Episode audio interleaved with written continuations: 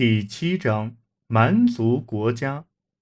公元五百年，西罗马帝国已经成为昔日的回忆。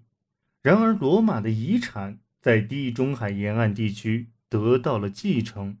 在那些地方，罗马的地主们和蛮族军队相依而存，他们保留了基督教形式下的罗马政府体系和罗马文化的价值观。而在昂格鲁萨克逊英格兰和东北高卢，罗马遗产则被抛弃。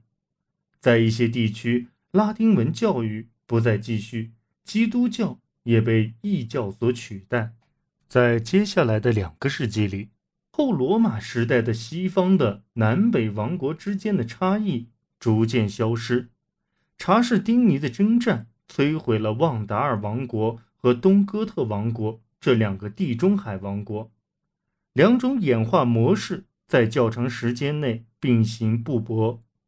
北方区域接受了部分的罗马价值体系，信奉基督教，重视成文法的教化；而南方区域则保留了罗马价值体系，但并不接受罗马中央集权的统治结构。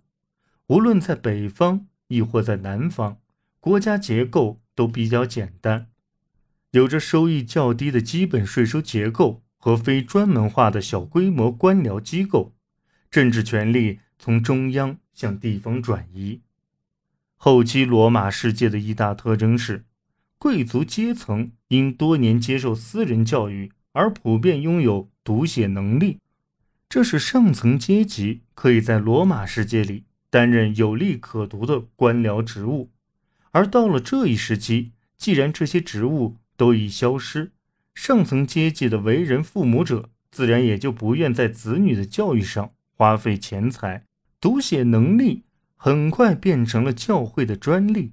同时，迁徙而来的蛮族的上层阶级也带来了新的文化模式。这些新的模式开始与教会所保存的古典文化元素并存。也就是在这一时期，欧洲中东部和东部地区经历了与以往不同的大规模巨变。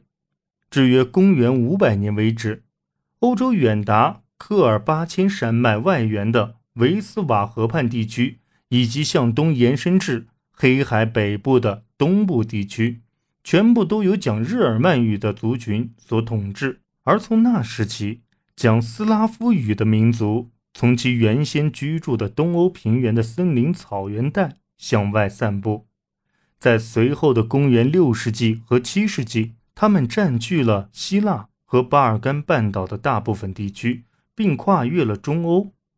到公元九世纪和十世纪，这些地区开始有了文字记载时，从易北河到伏尔加河的整片中欧和东欧地区已经被不同的斯拉夫部落。各自占据了这一巨变的形成过程仍存有争议，但这其中无疑牵涉到当地人口的斯拉夫化。